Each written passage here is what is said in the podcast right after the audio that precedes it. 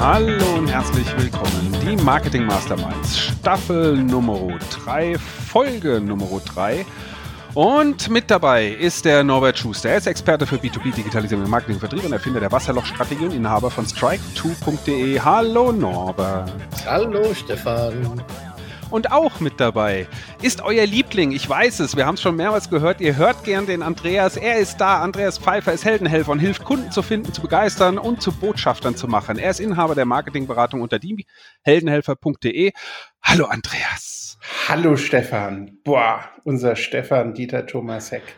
Ja, ich bin auch mit dabei. Stefan Pohn ist Berater Experte für Digital Marketing und Vertriebsstrategien, Strategieninhaber von Focus E-Commerce.de. Schön, dass wir zusammen sind. Wieder die Dreierrunde. Wir sind wieder vollständig. In den letzten Episoden war immer mal irgendwie jemand weg gewesen, irgendjemand war auf Messe, irgendjemand war auf Kundentermin, aber jetzt haben wir uns wieder ähm, alle drei zusammengefunden und machen jetzt unsere dritte Folge zum Thema Digitalisierung von Marketing und Vertrieb im B2B-Mittelstand. Wir haben ja da schon zwei Folgen gehabt. Erste Folge haben wir mal so ein bisschen über die Anforderungen generell über den Mittelstand gesprochen. In der zweiten Episode sind wir ein bisschen konkreter geworden. Ähm, da haben wir vor allem über die Strategieelemente Persona, Customer Journey und auch Lead Magnet und Inhalte gesprochen. Und wir haben euch versprochen in der zweiten Folge, dass wir uns heute in dieser Folge ein bisschen mehr um das äh, operative Thema kümmern und ein bisschen mehr in die Praxis reingehen und mal schauen, was bedeutet denn das, was wir so theoretisch in der ersten und zweiten Folge erzählt haben, in der Praxis, oder? So war das. So ist der Plan. So, jetzt bin ich schon voll im Thema, ohne euch gefragt zu haben, ob es euch gut geht. Jetzt wartet ihr natürlich, komm. fragt er oder fragt er nicht? Ist klar. Geht's euch gut? Ja, klar geht's uns gut. Wir sind wieder zusammen. The boys are back in town. natürlich geht's uns da gut. Eben. Das Trio ist wieder komplett. Wir sind am Start. Das sind gute Voraussetzungen. Draußen scheint die Sonne. Je nachdem, wann ihr das hört, wundert es euch vielleicht, aber es scheint echt die Sonne ein super ja. schöner. Es könnte aber langsam auch ein bisschen wärmer werden, finde ich. Ne? Also ich finde es äh, insgesamt. Ja, wird schon.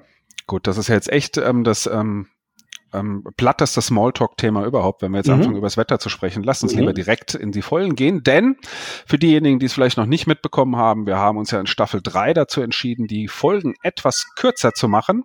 Wir werden so jetzt jede Folge 20 bis 30 Minuten machen, dafür aber uns immer einem Thema über mehrere Folgen hinweg widmen.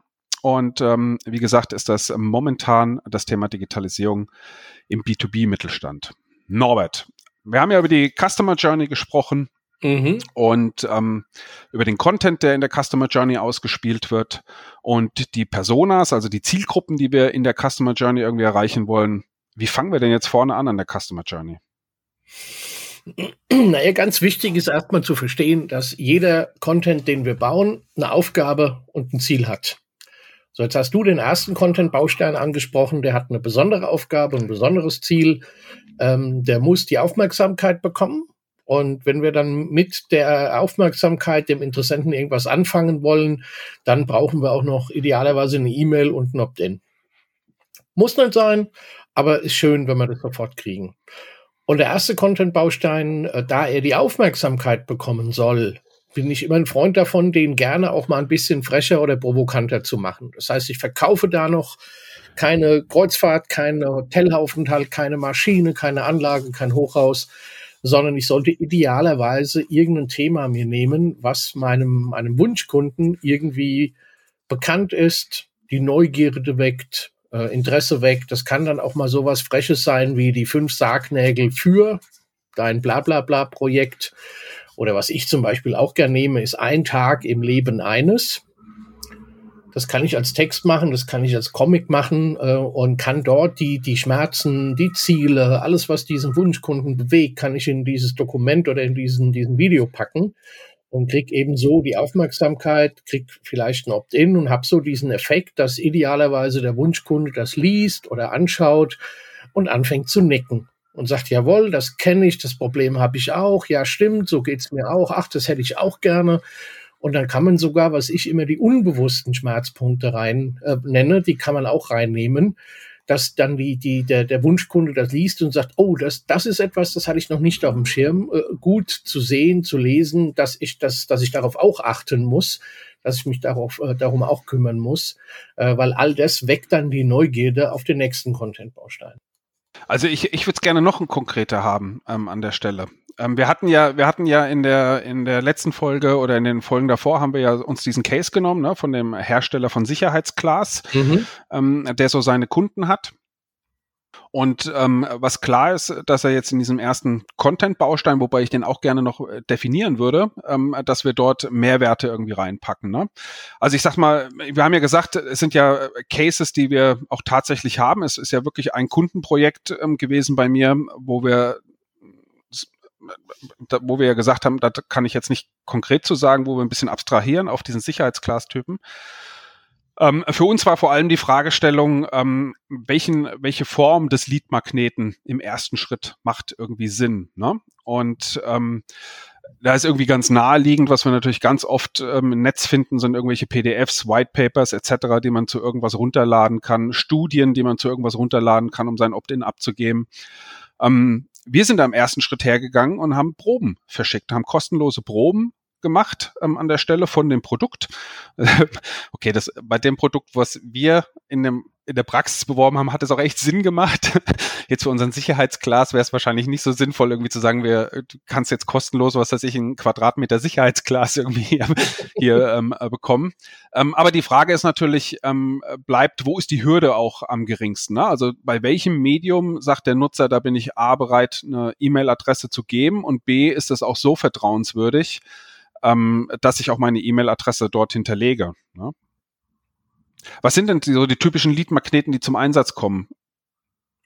Sehr beliebt sind, sind Checklisten, weil man sehr schnell im Thema drin ist und seine eigene Position und auch die Position des Anbieters ähm, dementsprechend äh, abchecken kann. Ähm, natürlich sind alle Formen von Berichten, kurzen Büchern, White Papers, E-Books, äh, ähm, äh, Verlaufsberichte, Anwenderberichte oder ähnliches ähm, auch eine Möglichkeit. Ich muss nur gucken und deswegen stimme ich Norbert vollkommen zu. Ich muss erstmal die Aufmerksamkeit bekommen, ohne auf das Produkt selber oder zu sehr auf den Verkauf des Produkts einzugehen. Und äh, ich erinnere mich, dass ich, äh, als wir, als ich noch meine Agentur hatte, ähm, dort haben wir mal zu einer Pressekonferenz eingeladen und da ging es um sowas Langweiliges wie einen Neubau eines Hotels. Und ähm, was haben wir gemacht? Wir haben an, an die Journalisten einen Ziegelstein verschickt. Richtig in einem schweren Paket mit ähm, entsprechendem Schaumstoff auf, ausgekleideten, da lag dieser Ziegelstein drin und der lud zur Pressekonferenz ein. Also in dem Fall ging es um die ähm, Grundsteinlegung. Und ähm, das schmeißt du nicht weg. Das passiert jeden Assistenzschreibtisch. Das geht an die entsprechenden Leute. Und schon das Eintreffen in der Redaktion war ein Hallo. Und ich erzähle das deshalb, weil ich glaube, wir müssen uns immer bewusst machen, womit fallen wir auf. Und natürlich mit einer normalen Checkliste oder mit einem normalen E-Book fallen wir jetzt noch nicht so auf. Wir brauchen also entweder ein Bild oder vielleicht sogar ein Bewegtbild oder einen krassen O-Ton, irgendwas, wo einer sagt, was ist das? Und dann haben wir ihn, dann haben wir die Aufmerksamkeit, von der Norbert eben gesprochen hat. Hm. Also der, der, der ähnliche Hintergedanke ähm, hatten wir tatsächlich, äh, als wir gesagt haben, wir verschicken im Prinzip eine Produktprobe, die auch echt eigentlich auch einen Wert hat, ne? Also den, den, den ich weiß es nicht genau. Ich kann jetzt auch nichts sagen, sonst äh, kann man da vielleicht zu sehr hinkommen. Ähm, aber was wir tatsächlich gemacht haben, weil wir nicht ähm, sehr zufrieden waren oder uns überlegt haben, das könnte eigentlich auch noch besser konvertieren, im, äh, als Lead-Magnet, ähm, haben wir dann gesagt, wir nehmen trotzdem jetzt nochmal, ich habe leider noch keine Ergebnisse, die kommen irgendwann mal, reiche ich vielleicht nochmal nach, ähm, testen wir das momentan äh, Produktprobe versus PDF-Download. Ne? Ähm, weil es natürlich schon sein kann, eine Produktprobe zu bestellen, ist natürlich schon ein bisschen aufwendiger. Also A, muss ich mal meine komplette Adresse preisgeben, was natürlich schon mal, sage ich mal, fürs Marketing ganz cool ist ähm, an der Stelle, aber die Hürde ist ein ganzes Stück höher, weil ich eine komplette Adresse preisgeben muss. Und B ist auch die Frage, wie seriös wirkt es denn, wenn ich auf einer Seite plötzlich eine Produktprobe im Wert von x Euro hier einfach kostenlos bekomme? Da interpretiere ich ja sofort rein, okay, da muss ja irgendwo ein Haken sein irgendwie an der Stelle. Ne? Deswegen, äh, PDF klingt so ein bisschen abgelutscht, deswegen testen wir das auch gerade, ähm, ob ein PDF vielleicht nicht als Leadmagnet besser funktioniert. Ähm, aber das sind so, was wir auch ähm, schon mal gehabt haben, ist zum Beispiel Webinare, ne? kostenlose Webinarteilnahmen, auch das könnten Leadmagneten sein. Ähm, was würden wir denn im, im Falle unseres, unseres Fensters, äh, was könnte, also wir haben ja gesagt, wir stellen Sicherheitsglas her und verkaufen Sicherheitsglas. Was wäre denn da so ein Thema für so ein, für so ein Leadmagnet, wenn es nicht das Produkt selber ist? Ich würde vorher noch mal ein paar Kriterien reinwerfen wollen, Stefan, weil äh, die Frage ist ja, haben, wenn ich etwas verschicke, habe ich schon eine Adresse. So, also müssen wir erstmal gucken, haben wir überhaupt eine Adresse? Also haben wir jemanden, den wir schon kennen, oder wollen wir komplett unbekannte Menschen anziehen? Das ist ja schon mal ein Unterschied. Dann ist die Frage, ist unsere Lösung im Prinzip schon bekannt?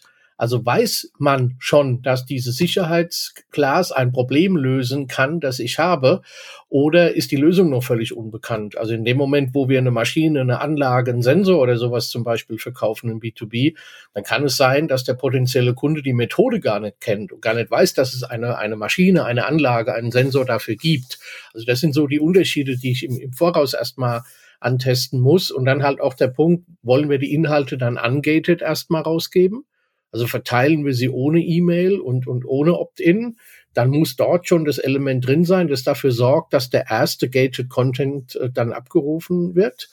Und beim Sicherheitsglas würde ich mal wirklich überlegen, was ist der Schmerz, den mein Wunschkunde hat, wenn er mein Sicherheitsglas nicht hat. Also welchen Schmerz behebt mein Sicherheitsglas und würde dann versuchen, daraus einen Content-Baustein zu formen. Kannst du, Stefan, was sagen über die Anwendung von einem Sicherheitsglas oder geht es schon zu sehr in die äh, Kundendetails rein? Ja, das, äh, das, das Sicherheitsglas ist halt ein, schon ein bisschen anderes Produkt als in dem Kundencase. Ne? Insofern mhm. ist das, ist, also das Sicherheitsglas, es ist natürlich kein Sicherheitsglas bei den Kunden. Insofern kann ich auch zu dem Thema Sicherheitsglas inhaltlich ähm, nicht allzu viel sagen. Okay, wir ähm, könnten wir denn annehmen, dass in einer Produktion man etwas sehen soll, aber eben keine Teile um die Ohren gehauen bekommen sollte?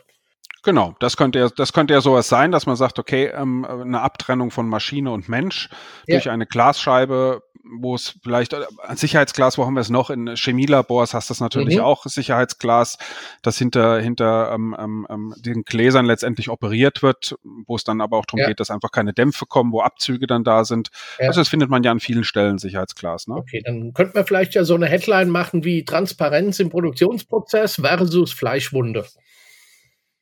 Ja, so ein bisschen provokant, wo immer sagt, Fleischwunde, sind die bescheuert, was wollen die denn? Ähm, Transparenz im Produktionsprozess verstehe ich, sowas in der Art. Das ist jetzt der, aus der Hüfte geschossen. Ne? Da müsste man dann wirklich nochmal ins Detail gehen.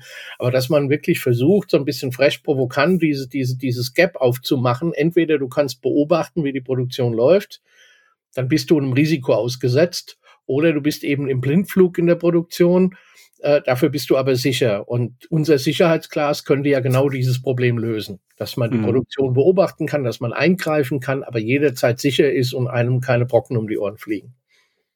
Mhm. Und äh, habe ich jetzt richtig verstanden, wäre ein PDF aber dann? Ne, das könnte auch ein Video sein. Also ich versuche zum Beispiel, also das, das Format ist mir immer erstmal völlig egal. Ich versuche die Headline zu finden und versuche idealerweise ein Bild zu finden. Das könnte sowas, in dem Fall könnte es sowas sein wie Blindflug.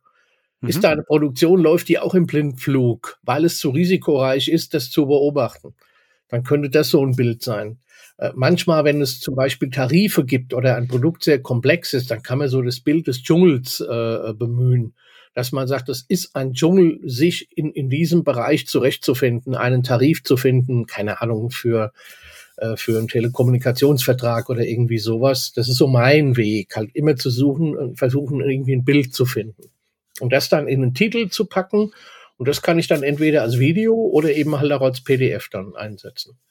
Aber mir ist tatsächlich auch als erstes das Video eingefallen. Ähm, ich bin jetzt in einen anderen Bereich des Sicherheitsglases gegangen, nämlich im, im Tourismus, wo du Aussichtsplattformen hast, wo du mhm ähm, verglaste Flächen hast, über die du drüber gehen kannst. Also ähm, es gibt so, so was ähnliches wie Hängebrücken, aber es sind keine mhm. Hängebrücken, sondern eben ähm, stabile Bauten.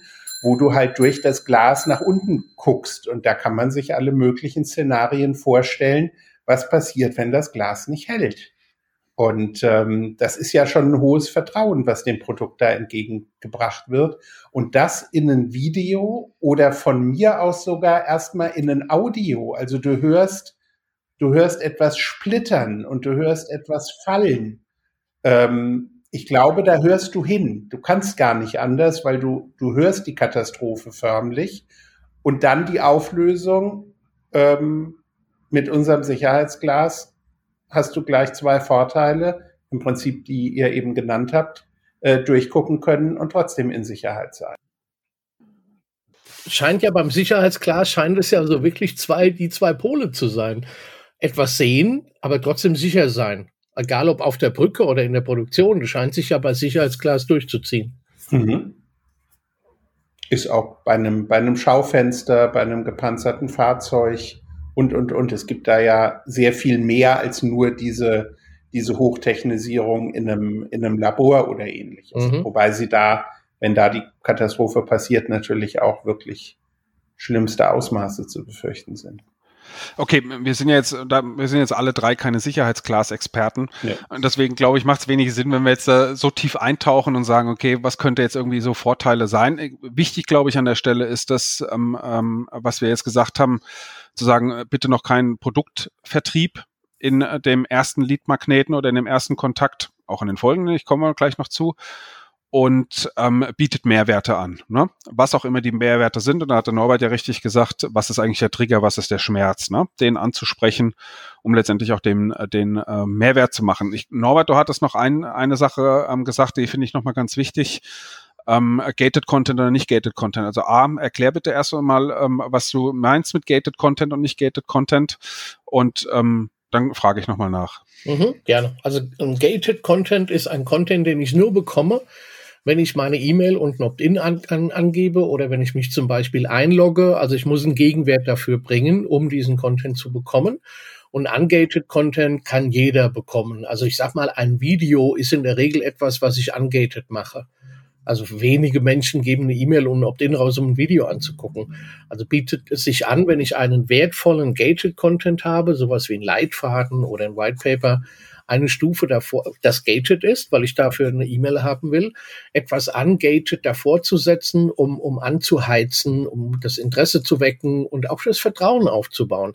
Wenn jemand sagt, Mensch, das Video war schon hilfreich, das hat genau meine Schmerzen getroffen, meine Ziele, die scheinen zu wissen, wo, worüber sie reden und was ich für Schmerzen und Ziele habe, dann bin ich eher bereit, auch dann danach meine E-Mail rauszugeben, also um den gated Content dann zu bekommen. Hm. Und das, das würde zumindest an der Stelle passen, äh, weil ihr ja auch gesagt habt, Audio, Video. Das klingt für mich auch eher nach ungated Content. Da würde mhm. sich, ich glaube, da würde niemand jetzt eine E-Mail-Adresse für hinterlegen, dass er sich ein Video oder ein Audio irgendwie anhören kann, weil es letztendlich ja noch nicht äh, der, der Hauptlead-Magnet ist, mit dem wir uns, äh, sag ich mal, nachher ähm, die Adressen holen. Ne? Mhm. Ähm, was mir da so ein bisschen durch den Kopf geht, ähm, jetzt eher auch aus der Praxis gedacht und von den ganzen Zahlen, die ich immer sehe, ähm, wir haben ja in der, in der letzten oder in der vorletzten Folge hatten wir gesagt, ähm, die Customer Journey ist ähm, im Idealfall kein zufälliges Konstrukt, sondern wir führen jemanden durch die Customer Journey. Ne? Mhm. wenn wir jetzt ähm, ungated Content am Anfang haben, dann bleiben uns ja jetzt nicht so viele Möglichkeiten, denjenigen wieder zu holen. Also haben wir im Prinzip das, das Thema Retargeting in irgendeiner Form, das wir machen können. Oder wenn wir eine feste Liste haben, die wir bespielt haben, dann können wir natürlich diese Liste erneut bespielen mit ähm, einem zweiten Touchpoint in der Customer Journey. Wenn wir aber jetzt unseren Traffic über eine Anzeige irgendwo reingeholt haben, also wir haben eine Anzeige bei LinkedIn geschaltet oder ähnliches, ähm, dann wird es natürlich schwierig, genau die Leute wieder zurückzubekommen, die nachher auch schon diesen ungated Content gesehen haben. Also wie würdest du ähm, wenn du sagst, ungated Content vorneweg, wie würdest du die Customer Journey dann für Leute durchführen, die du aber so gar nicht mehr konkret findest im Netz? Ja, am besten am Ende des ungated Contents einen Link zum gated Content zu machen. Da kann man auch ruhig sagen oder schreiben, wenn du das hier gut fandest, wenn das für dich hilfreich war, möchtest du vielleicht jetzt tiefer in das Thema einsteigen und diese Information bekommst du hier. Klick. Und dann sind die Leute auf dem gated Content. Ganz genau. Also wir nutzen eigentlich das, was wir aus dem, aus dem Film- oder Videobereich kennen. Wir bauen eigentlich einen Cliffhanger auf, Ähm, nur, dass der nicht ganz so dramatisch ähm, ist wie im Kino, dass ich also die Werbeunterbrechung ähm, dann erdulde, damit ich danach weiß, wie es weitergeht, sondern ich bekomme ein zusätzliches Versprechen. Das, was Norbert eben ja gesagt hat, erstmal Vertrauen aufbauen, zeigen, dass man ein Verständnis für die Situation hat, um dann entsprechend das Ganze zu vertiefen. Aber die Idee des Cliffhangers funktioniert genau da mhm. ausgesprochen gut. Erstmal ein bisschen ähm, roten Teppich ausrollen und wenn derjenige schon am Anfang des Teppichs steht, dann weiter locken, bis, äh, bis er richtig drin ist im Marketinghaus. Mhm. Okay, also kann ich, kann ich gut nachvollziehen. Klar, der Cliffhanger ist natürlich das, der ideale Weg, sag ich mal, um den nächsten Step zu machen die Frage ist wahrscheinlich dann eher nachher, wie es in der Praxis dann tatsächlich umgesetzt ist und wie es auch optisch ähm, dann aussieht. Ne? Also wenn der Cliffhanger da ist, äh, dann muss es ja im Prinzip, sag ich mal, direkt danach auch der nächste Schritt in irgendeiner Form erfolgen. Wenn er nach dem Ungated Content die Webseite verlässt, dann ist er erstmal wieder weg. Ne? Dann ist die Frage, wie stark ist dann dieser Cliffhanger noch?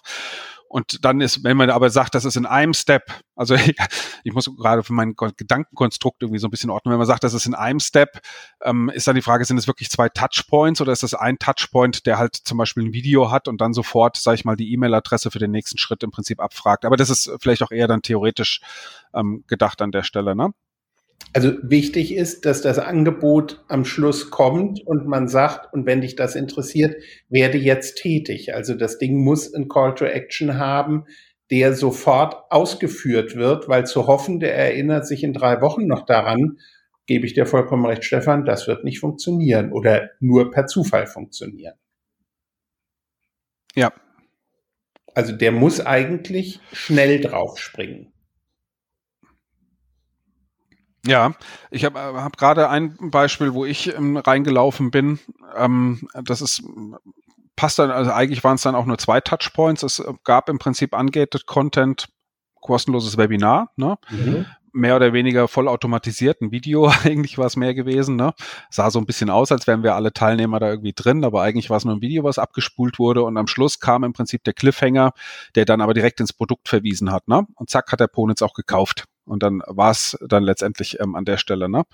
Ähm, Wäre jetzt eine Customer Journey wahrscheinlich, sagen wir mal, mit drei Touchpoints gewesen, irgendwo Marketingkanal draufgeklickt, kostenloses Webinar angeschaut, zweiter Touchpoint und dann im Prinzip in den dritten Touchpoint schon die Action im Prinzip ausgeführt, ähm, den Kauf an der Stelle.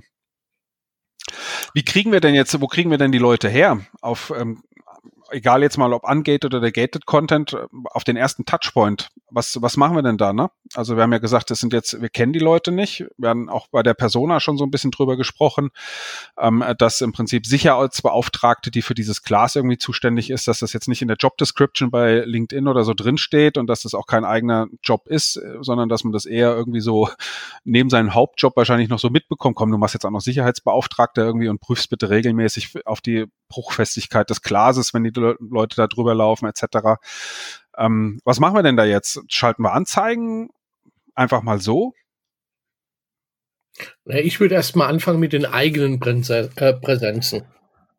Also mit den Owned Media. Und man kann ja schon davon ausgehen, dass man als Anbieter für Sicherheitsglas schon vielleicht ein paar Besucher auch auf der Webseite hat die wieder gehen, ohne eine Spur zu hinterlassen. Also könnte ich zum Beispiel schauen, wo auf der eigenen Webseite bewegen sich diese Sicherheitsglasbeauftragten, wo könnte ich einen Teaser einbauen, wo könnte ich in meinem oder könnte ich in meinem Blog zum Beispiel auch darüber schreiben, was in dem Video passiert und was in dem, in dem, in dem folgenden Ratgeber zum Beispiel drin ist, um auch die, die SEO-Power noch mitzunutzen. Vielleicht so eine kleine zwei-, dreiteilige Blogartikelreihe zum Beispiel ähm, natürlich alle Kanäle, da wird Andreas gleich einsteigen. Ich sag mal natürlich LinkedIn organisch, äh, wenn je nach Zielgruppe Facebook organisch, äh, vielleicht dann eben aber auch die Anzeigen. Äh, Andreas, ich werf mal virtuell den Ball. Mhm. Also gen genau diesen diesen Ball fange ich gerne auf. Ähm, natürlich kannst du das über fast alle Varianten ähm, von Social Media spielen. In dem Fall natürlich LinkedIn äh, und Xing als B2B-Netzwerke, aber auch ganz stark ähm, äh, YouTube oder dort, wo du dir möglicherweise auch Vortragsfolien runterladen kannst, also Slideshare oder ähnliche ähm, Plattformen. Und ähm, all das führt eigentlich dazu, dass wir Leute, von denen wir vermuten, dass es sie interessieren müsste, weil sonst würden sie sich nicht auf unseren eigenen ähm, äh, äh, Medien aufhalten, ähm, dass wir auch eine Teilausbeute dort bekommen von denen, die wir in dem Fall konkret ähm, ansprechen können. Was ich noch dazu für sehr interessant halte, ist letztlich auch ein Teil von, von Social Media, ähm, ist Arbeit in Foren und Gruppen. Mhm, genau. Weil irgendwo treffen sich diese Leute ja B2B. Ja. Da kann man auch gucken, welche Fachzeitschriften es gibt, die vielleicht zur Fachzeitschrift auch ein Fachportal haben, wo man Artikel platzieren kann, wo man Profile einstellen kann. Äh, also gerade im B2B auch Verbände würde ich noch mit reinwerfen. Also mhm. ich freue mich immer riesig, wenn ich einen Vortrag halten darf, beim VDMA zum Beispiel, Verband Deutscher Maschinenanlagenbauer. Ähm, auch da kann man gucken, ob man bei Verbänden, wenn man vielleicht eh Mitglied dort ist, ob man sich dort eben halt auch platzieren kann mit, mit den Content-Bausteinen. Mhm. Wir sind uns aber einig, dass die, dass die Webseite an der Stelle, so wie du sie eben erwähnt hast, Norbert, ähm, kein Touchpoint ist, sondern ein Akquisekanal, in dem wir holen. Ne? Also das würde für mich in der Konsequenz bedeuten, ähm, wenn wir zum Beispiel jetzt Anzeigen ähm, nutzen in irgendeiner Form, wenn wir Content, ähm, ähm Beiträge für Printmagazine oder auch in Foren drin sind, dann ist das Ziel unser, unser Content. Baustein, mhm. ne? gated oder ungated. Dann ist nicht das Ziel die Webseite. Die Webseite genau. ist kein Touchpoint, um das nochmal klar zu machen, sondern die Webseite ist im Prinzip der Akquisekanal für den ersten Touchpoint an der Stelle. Äh, genau, wo ich mir überlegen kann, ob ich mit einer Pillar-Seite oder Cornerstone-Seite zum Beispiel meine Webseite auch nutze, um mein Kernthema dort nochmal inhaltlich abzubilden, eben auch um die SEO-Effekte zu, zu nutzen und an den geeigneten Stellen immer wieder zum Gated Content zu verweisen. Äh, man könnte auch, wenn ich jetzt nicht nur gated, ungated habe, sondern eine, eine längere ähm, Content-Reihe, dann könnte ich diese Reihe zum Beispiel auch auf meiner Webseite abbilden mit dem Extrakt des jeweiligen Content-Bausteins und an jeder Stufe immer wieder auf den entsprechenden Content-Baustein verweisen. Also ich würde schon empfehlen, die eigene Webseite mal anzuschauen und zu überlegen, wenn sich dort der Sicherheitsglasbeauftragte bewegt, wo bewegt er sich? Wo sollten, sollten Teaser hin, Call to Actions, also Handlungsaufforderungen hin? Wo könnte man eben einen Extrakt der Inhalte abbilden in einem Blog, auf einer Cornerstone-Seite, wie auch immer? Also da würde ich schon auch äh, Aufwand reinstecken. Wie gesagt, immer dann, wenn ich davon ausgehe, dass meine Webseite eh schon besucht wird, ein paar hundert oder ein paar tausend Besucher hat, die sich aber von selbst nicht einfach zu erkennen geben. Du hast eben die Stichworte ähm, Pillow-Seite und Cornerstone ähm, Seite genannt. Kannst du das kurz er erklären für die, die sagen, Website weiß ich, aber diese speziellen kenne ich gar nicht? Mhm. Also vielleicht ich ein Teil, Stefan, du ein Teil. Wir arbeiten ja beide mit dem Konzept. Also die Idee ist, dass man zum Beispiel für sein Kernthema äh, ein Extrakt das Wichtigste runterschreibt. Ich habe das für mein Thema gemacht, Digitalisierung in Marketing und Vertrieb. Und da gibt es eben von mir eine Seite, wo ich im Prinzip die, die, die Methode vorstelle, die Ziele, die Herausforderungen, den Nutzen, die, die äh, Bausteine der Methode, wie man damit vorgeht und, und, und. Also so eine Zusammenfassung der, der Methode und immer geguckt, wo gehe ich auf ein Thema ein, was vielleicht schon in einem Blogartikel beschrieben ist. Dann verweise ich auf den Blogartikel. In den Blogartikeln kann ich auch wieder zurück auf diese, also Pillar oder Cornerstone, je nachdem, wie man sie, wie man sie eben nennt, kann ich diese Verlinkung wieder zurückmachen. Und das ist ebenso für Google halt ein schönes Signal, dass es dort Content gibt, der nicht einfach nur für die Suchmaschinen platziert wurde, sondern wahrscheinlich eben für jemand, der genau nach dem Thema sucht, Informationen sucht und dort Erklärungen findet. Letztendlich, ja, letztendlich sind, ist, es, äh, ist es eine von vielen möglichen SEO-Strategien. Ne? Cornerstone-Seite genau. Pillar, das ist synonym zu verwenden, ähm, findet ihr unter beiden. Ich habe gerade geguckt, wir haben das auch in der SEO-Folge, ähm, haben wir auch drüber gesprochen schon. Ich habe die Folge allerdings jetzt nicht gefunden, reichen wir noch nach. Ähm, und ja, eine Möglichkeit, sage ich mal, zu einem bestimmten Keyword, zu einem bestimmten Themengebiet, sage ich mal, stärker aufzubauen, in dem, sag ich mal, es eine zentrale Seite gibt, die Pillar-Seite oder Cornerstone-Seite und letztendlich Content, der um diese Seite drumherum rankt und die intern gut miteinander verlinkt werden an der Stelle. Ne? Und damit strahlt der Content, der um diese Seite drumherum ist, strahlt im Prinzip seine SEO-Wirkung auf diese Cornerstone-Seite ab. Vielleicht als Beispiel ganz klassische Cornerstone-Seiten sind Kategorieseiten in Online-Shops. Ne? Mhm. Also bin ich in einem Online-Shop und äh, verkaufe Unterhaltungselektronik, jetzt habe ich eine Kategorieseite Fernseher, dann ist das eine Cornerstone-Seite, weil sie ganz viele Unterseiten hat, wo es nur um Fernseher geht, nämlich die ganzen Produktseiten zu Fernseher. Und deswegen funktionieren die klassischerweise sehr, sehr gut, solche Kategorieseiten im SEO. Und dieses Konzept, was man in den E-Commerce, in Online-Shops ähm, kennengelernt hat, das hat man im Prinzip auf den auf klassische Webseiten auch übertragen und hat dann gesagt, okay, wir bauen im Prinzip Kategorieseiten, Cornerstone-Seiten und geben ganz viel Content auf diese Seiten drauf, die letztendlich genau auf diese Inhalte abzielen und die zum gleichen Thema im Prinzip ranken. Okay. So, jetzt äh, ja. wollen wir aber gar nicht so tief in die SEO-Thematik eintauchen. Wir suchen die SEO-Folge nochmal raus, wo wir das nochmal ein bisschen ähm, ausführlicher erklären. Ähm, ich möchte, bevor wir ähm, jetzt unsere äh, dritte Folge ähm, beenden an der Stelle, würde ich gerne noch diesen Schritt machen, zu sagen, okay, jetzt haben wir den Gated Content und ähm, ähm, mit dem Gated Content holen wir uns ja im Prinzip die Daten ne? Mhm. Ähm, an der Stelle. So, und jetzt kann es natürlich sein, dass man sagt, in dem in dem Beispiel, wo wir ähm, ähm, ähm, ähm, über das Sicherheitsglas gesprochen haben, da ist es tatsächlich so, hatte ich gesagt, wir verschicken dort Produkte und sammeln aber gleich damit auch die komplette Adresse, Firma, Position etc. ein und damit ähm, kriegt der Vertrieb sofort den Lead. Ne? Also es wurde jetzt auch erstmal die Vorqualifizierung und eine weitere Qualifizierung hatten wir auch in den ersten Folgen drüber gesprochen, dass wir durch Segmentierung im Newsletter-Kanal zum Beispiel die Qualifizierung der, der Leads besser ähm, äh, feiner machen können. Ähm, das hatten wir jetzt in unserem Projekt an der Stelle nicht, weil es jetzt aber auch nicht irgendwie hunderte von Leads jeden Tag waren, sondern weil man gesagt hat, okay, wenn da drei, vier Kontakte am Tag irgendwie reinkommen, da ist der Vertrieb schon sehr dankbar und kann das im Prinzip ähm, sofort mit der ähm, äh, mhm. losbearbeiten ähm, an der Stelle. Ansonsten haben wir wahrscheinlich sehr klassisch, ne, ähm, sag ich mal, nachdem wir so die ersten Daten mit dem Gated Content uns geholt haben, E-Mail-Marketing-Kampagnen, oder? Ich würde ja. sagen, das, das wird sich fast zwingend ähm, anschließen. Ähm, noch ein kleiner Hinweis zu dem äh, Thema, wir sammeln Daten ein. Ähm, wir merken natürlich mit jedem weiteren Datum, was wir abfragen, wird die Bereitschaft sinken, mitzumachen. Deswegen, also nicht nur der Gesetzgeber mahnt ja zur Datensparsamkeit, also fragt nur das ab, was du wirklich brauchst, um den nächsten Schritt äh, auszuführen. Aber in dem Fall merken wir es auch an der, an der Feedbackquote, ähm, wann die Leute sagen, okay, eben, eben horchst du mich aus. Muss ich auch nicht alles im ersten Schritt machen, kann ich ja Stufe für Stufe immer weiter verfeinern. Also letztendlich ist es das auch so ein bisschen, was ich ja vorhin meinte, auch ähm, wie hoch ist die Hürde, seine Daten preiszugeben, hängt einfach auch mit dem Wert eines Leadmagneten ähm, zusammen. Ne? Je wertvoller der Leadmagnet ist, umso eher wird der Nutzer bereit sein, ähm, seine Daten auch preiszugeben. Und ähm, da ist es natürlich tatsächlich so, ähm, wir hatten auch eine Folge zum Thema Datenschutz, auch die reichen wir nochmal nach. Ähm, das muss natürlich alles im Rahmen des Datenschutzes sein. Und das ist nicht einfacher geworden in den letzten Jahren.